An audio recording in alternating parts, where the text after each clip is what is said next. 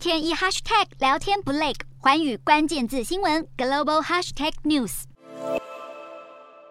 今年六月底上任的菲律宾总统小马可仕，当地时间二十五日在国会发表了上任后第一场国情咨文演说，向全体国民说明新政府接下来的行政、经济与外交计划和近期的优先任务。小马可仕在演说中一再强调，菲律宾不会与任何国家为敌，并坚定秉持外交中立，还会带领菲律宾走出疫情阴霾。其实早在新政府上任后不久，菲国外交部长马纳罗就曾表示，六年前联合国对南海仲裁案的裁决就是菲律宾在南海海域行动的依据，并坚持反对任何人挑战这项裁决。而在经济方面，小马可是承诺会落实健全的财政管理，除了重新调整政府的支出重点之外，还会推动税务改革，目标是让菲国今年的经济成长率维持在百分之六点五至百分之七点五之间，同时落实更多疫情后的经济复苏政策。演说最后，小马可是也重申了发展国内农业与旅游业的重要性。农业方面，菲国政府将会向农民提供财务和技术方面的援助，提升农作物产值；而在旅游方面，他则誓言会建造更多国际机场，并改善。交通建设，吸引更多国际旅客前来，为菲国经济注入更多观光财。